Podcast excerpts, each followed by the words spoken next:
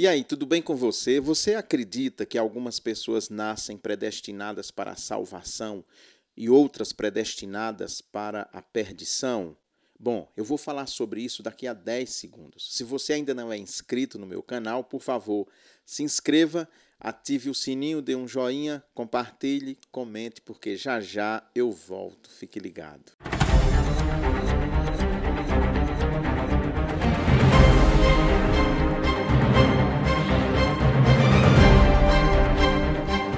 Aí, tudo bem com você? Hoje eu quero falar sobre um livro com sermões, 13 sermões de João Calvino, o reformador genebrino francês. Ele era francês, mas a reforma que ele faz é em Genebra, na Suíça.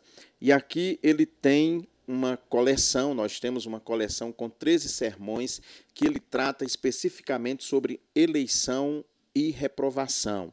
Foi lá no ensino médio quando eu estudei a reforma protestante que pela primeira vez eu topei com esse tema da predestinação e achei muito estranho e tive muita dificuldade de compreender ou de aceitar lá no ensino médio que Deus pudesse criar a humanidade já escolhendo previamente aqueles que vão se salvar e aqueles que vão se perder, que estão predestinados a condenação e que não há a quem apelar, não há o que fazer, não há a quem recorrer diante dessa sentença, mais ou menos isso.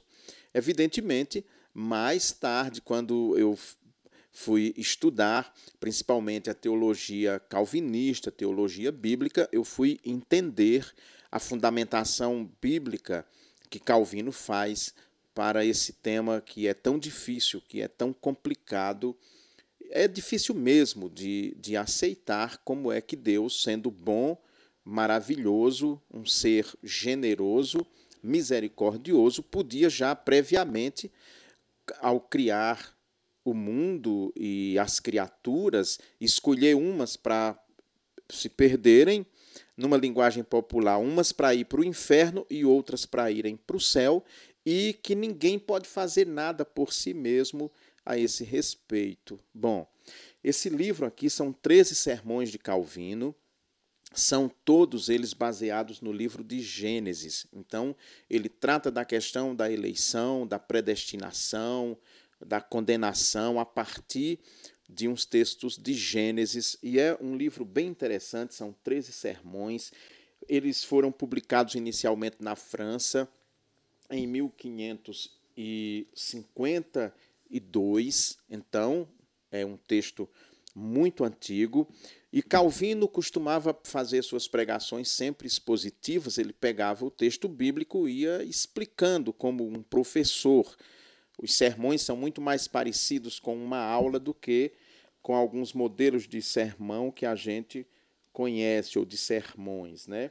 Então aqui ele vai tratando o livro fala primeiro, tem uma introdução, o estilo de Calvino, a questão da pregação doutrinária, a, o cuidado que ele tinha de, de ensinar as pessoas a doutrina correta, a maneira como ele compreendia e explicar a Bíblia para as pessoas. Isso eu acho fenomenal em Calvino ele, o texto diz: Calvino descobriu que a natureza da predestinação é claramente revelada na história dos, dos tratos de Deus com Jacó e Esaú. Aliás, esse texto é usado no Novo Testamento, né? Que, que Deus se aborreceu, ele amou Jacó e se aborreceu com Esaú antes mesmo que eles tivessem nascido. A gente já se você tem facilidade com a Bíblia, você sabe disso, né?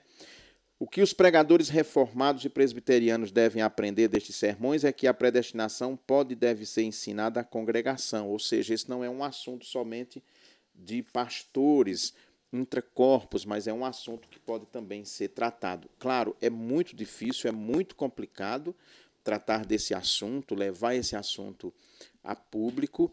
É claro, existe fundamentação bíblica para ele, os textos são muitos, são fartos na Bíblia que fala sobre a eleição, lembremos-nos já de Abraão, por exemplo, que é Deus quem o escolhe, não é Abraão que escolhe a Deus, é Deus que escolhe Abraão. E assim em toda a Escritura nós vemos é, tão claramente isso. Mas não deixa de ser um ponto controverso, senão não havia tanta divisão, principalmente no meio protestante, por causa dessa questão da predestinação. Você tem os calvinistas de um lado, os arminianos de outro, e além de, de subgrupos que existem, muito em função dessa questão ele diz aqui, eu vou ler uns trechinhos aqui do primeiro sermão, né? Se Deus quiser ser conhecido como aquele que é firme e fiel à sua palavra em favor dos que são tidos como estranhos, os quais ele tem deixado fora e rejeitados de sua igreja, o que ele fará, pois, a nós que somos seus filhos, a quem adotou e a quem se agradou em ter perto dele. Então, é uma escolha de Deus. Esse é o primeiro sermão, Gênesis 25, 12 22. Então, são 13, conforme eu falei. O segundo sermão também em Gênesis. Ah, ainda aqui, ele ele diz: quando os homens e mulheres se casam, se sentem felizes em ter filhos. Isso também é um emblema do favor divino. Aqui, porém, havia para Isaac uma razão especial. Ele está falando sobre Isaac e seus filhos gêmeos, né? Pois ele esperava não só pelo povo que dele descenderia, mas também esperava pela salvação do mundo. Então, pois ele orava não como costumam fazer os incrédulos, os quais sempre esbravejam contra Deus. Ele, porém, seguia a regra que nos é dada por Paulo. Ele fala algo interessante aqui, que ele diz assim, que na questão de Isaú e Jacó, ele fala que que Rebeca teve uma percepção muito mais clara da escolha de Deus ao ter Jacó como seu filho predileto do que Isaac. Isaac não teve a percepção clara da escolha de Deus a respeito de seus filhos e ele insistia em abençoar Esaú, ele insistia em dar a Esaú o lugar que tradicionalmente era dele, o lugar da primogenitura primeiro na herança, primeiro na bênção e tudo, mas ali houve uma inversão, né, porque Esaú é o primeiro, mas é, é, é Jacó que é então escolhido por Deus para herdar a bênção, aquela bênção de Abraão, do avô dele, aquela bênção que depois será estendida também aos doze filhos de, de Jacó.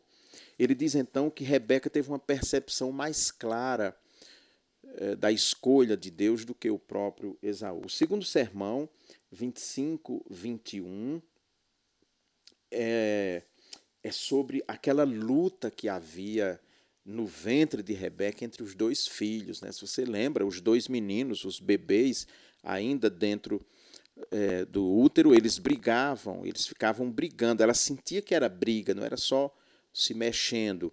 E quando Isaú nasce, ele nasce com Jacó segurando no, no mocotó dele, no tornozelo, né? Vai ali meio que como querendo passar à frente, né? Sou eu primeiro, querendo segurar o irmão para ele passar.